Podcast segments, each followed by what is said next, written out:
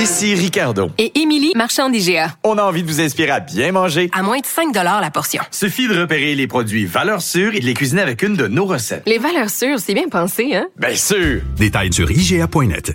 Oui. Et là, euh, on va avoir avec nous euh, au bout du fil euh, une médiatrice parce que bon, on a parlé évidemment de la pension alimentaire qui est quelque chose qui est fondamental pour les personnes qui sont à faible revenu, les personnes qui sont dans le besoin et pour les personnes aussi ordinaires qui gagnent un revenu moyen. Mais quand c'est le cas, quand ça arrive dans des familles aisées, quand il y a une séparation entre deux parents qui gagnent, je sais pas, moi je dis n'importe quoi, plus que 150 000 par année, il y a quand même des pensions alimentaires à payer euh, qui sont subséquentes. Et euh, j'avais envie de parler de, de cet aspect-là du dossier avec euh, Maître Marie-Hélène Tremblay, qui est médiatrice et qui est au bout du fil. Bonjour, Maître Tremblay. Bonjour.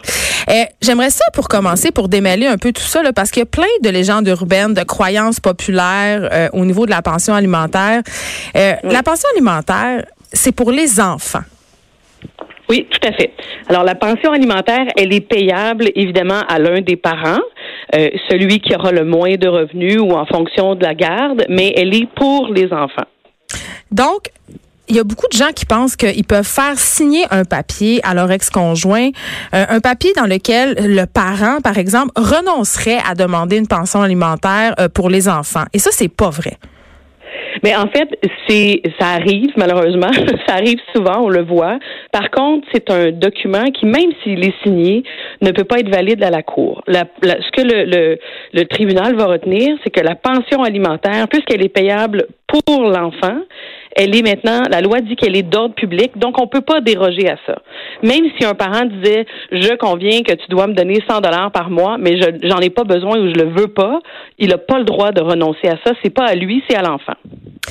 Moi, un enfant qui me, qui me fait un peu sourciller, euh, euh, Maître Tremblay, c'est quand on a affaire à deux parents qui gagnent des revenus qui sont élevés. OK? Là, on va faire un cas de figure, là, puis on, on va pas faire un truc sexiste. Donc, mettons que monsieur gagne 300 000 puis que madame gagne 600 000. OK? On inverse ça.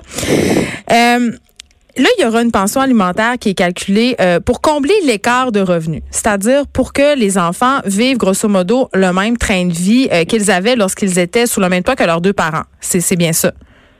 Mais en fait, oui, la pension alimentaire, euh, on va l'établir pour s'assurer que l'enfant ait le même niveau de vie tant chez la mère que chez le père. Et là, ce qu'il faut aussi comprendre, c'est que c'est fixé, oui, en fonction des revenus, mais aussi en fonction de la garde. L'idée générale, c'est que si, par exemple, les deux parents faisaient 100 000 par année et qu'ils se partagent la garde à 50-50, ben, il n'y en aurait pas de pension payable. Non, c'est vraiment pour combler l'écart entre les deux. Mais là, moi, je débarque. Euh, c'est quand on prend en, considération, euh, par exemple, justement, le mode de vie. Ça veut pas dire que si tu fais euh, 4, 500 000 ou 300 000, tu as un train de vie de 3, 4, 500 000. Et j'ai de la misère à concevoir qu'un parent qui gagne un salaire très élevé, là, 150 000, 200 000, 300 000, elle, elle le besoin d'avoir une pension alimentaire de 1000, 1500 par mois pour combler ce vide-là parce qu'il est parfaitement capable de subvenir aux besoins de ses enfants. Il est capable de les loger, il est capable de les nourrir, il est capable de les habiller. Alors pourquoi on réclame à, à un certain palier de salaire tout de même une pension? Mais de deux choses l'une. D'abord, les pensions alimentaires sont fixées en fonction des barèmes québécois. Hein. C'est des tables et il n'y a pas, il y a aucune discrétion. Là, on va dire, Madame fait 600, Monsieur fait 300. Voilà combien il faut payer par mois. C'est un, c'est un. Les outils sont même disponibles sur le site du ministère pour tout le monde. C'est pas juste les avocats qui ont qui ont accès à ça. Tout le monde peut établir la pension. Il commence à avoir une discrétion du juge après un certain montant, parce qu'effectivement, ce qu'on veut avec la pension, c'est s'assurer de maintenir le style de vie mais je comprends ce que, et, c'est une réaction qui souvent on, l'entend de la part des gens, mais quand une famille fait euh, 50 000 de revenus à deux, évidemment les dépenses qu'on entraîne pour les enfants sont pas les mêmes que quand les parties font 300 et 600 000. Dans votre exemple de 300 et 600 000, ben, les chances sont qu'ils ont des nannies, des fois plus qu'une. Euh, ils, ils, vont à l'école privée, ils ont des...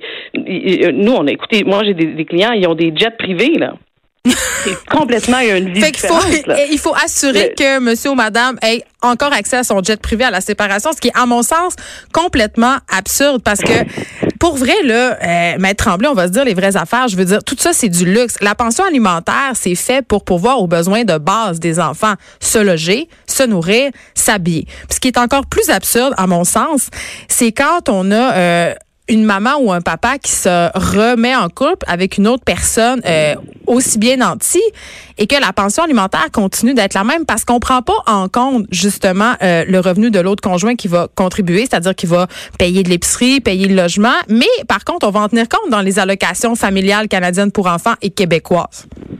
C'est-à-dire qu'on peut en tenir compte. D'abord, puis je comprends votre réaction, mais l'épicerie dans une famille où les gens font 900 000 à deux par année n'est pas le même que ceux qui font 50 000 par année. Donc, les besoins de base des enfants sont différents. Ce ne sont pas les mêmes. Les activités, les sorties, les vacances, tout change. Et puisqu'on on pense dans l'intérêt de l'enfant qu'on doit maintenir son style de vie, on fait souvent l'exemple, on dit souvent, imaginez-vous si on devait manger du filet mignon chez papa puis du craft dinner chez maman. Mais on sait très bien que c'est pas ça, Maître Tremblay? On sait très bien que c'est pas ça. Une personne qui fait 200 000 par année, même si elle n'a pas 1000 dollars de pension par mois ou 2000 ou 3000, elle n'en mangera pas du craft dinner. Là. Elle est capable de subvenir aux besoins de ses enfants. Elle n'a pas besoin de pension. Mais dans ce cas-là, la pension ne sera pas de 800 dollars par, par mois non plus. Ça dépend.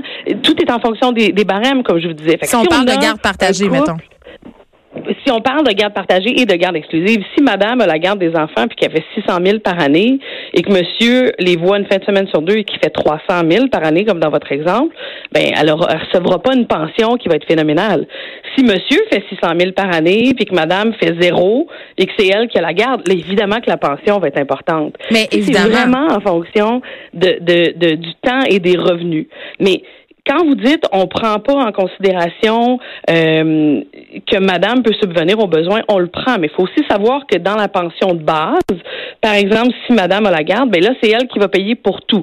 Les vêtements, euh, les coupes de cheveux, tous les besoins de base vont être payés par elle. Hmm. Donc, par la pension alimentaire. Mais dans la réalité, c'est qu'un enfant qui a des parents qui font ces revenus-là annuellement a des besoins de base qui sont différents. Est-ce que l'enfant survivrait avec des vêtements qui seraient les mêmes que celui qui vit dans une famille de 50 000? Oui, absolument, il va survivre. Mais c'est pas sa réalité. Sa réalité, c'est que lui, il a toujours disposé de vêtements comme un enfant qui vit dans une famille où on fait 900 000 par année. Donc, c'est c'est ça, c'est ce qu'on veut continuer d'offrir à l'enfant. Mais est-ce que, OK, on jase là. Est-ce que vous pensez que peut-être instaurer des paliers comme on le fait avec le revenu d'imposition euh, dans le cas des pensions alimentaires, ça pourrait être une avenue plus logique? Parce que je comprends que quand on fait des lois, on peut pas faire de cas par cas, on y va avec euh, la, situation générale des gens, puis on sait quand même que les études nous ont prouvé que les femmes sont souvent perdantes dans le cas des pensions alimentaires. Mais est-ce que vous pensez qu'à partir d'un certain montant, justement, on pourrait appliquer euh, plus par euh, faire plus de cas par cas ou baisser les barèmes de pension alimentaire? Mais c'est-à-dire que même à l'heure actuelle, il y a une discrétion qui existe. Les, tribunaux vont retenir qu'après 200 000 dollars de revenus par année, euh, la Cour peut avoir une discrétion. Par exemple, si je fais 600 000 dollars par année, mais que je vis ma vie de façon plutôt économe, j'essaie d'économiser par année, et on fait toujours référence à des revenus bruts, là, mais j'essaie d'économiser, je ne sais pas, 400 000 par année, et je ne vis que sur 200 000. Mais quand je me divorce demain matin, que mon mari vient me demander une pension alimentaire pour enfant, je pourrais expliquer au tribunal que nous, on a vécu sur un revenu de 200. Même si j'en fais 600, on vit sur un revenu de 200. Et le tribunal pourrait user de sa discrétion et fixer la pension en fonction de 200 et non pas 600.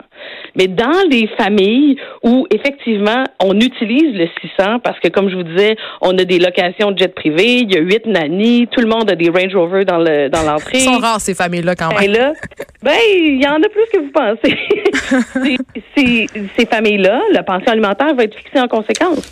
Il y a, il y a ça va vraiment, c'est du cas par cas. Mais il y a effectivement une discrétion qui existe à la Cour. Merci beaucoup, euh, Maître Marie-Hélène Tremblay, médiatrice. Vous devez en voir de toutes les couleurs euh, dans votre bureau. Des fois, j'aimerais ça être un petit oiseau pour observer votre pratique. Merci beaucoup. Ça me fait plaisir, merci. Euh, les pensions alimentaires, évidemment, euh, c'est un sujet chaud, c'est un sujet qui fait jaser. Euh, si vous avez des choses à dire sur votre pension alimentaire, sur la pension alimentaire en général, vous pouvez venir en jaser sur la page Facebook des effrontés.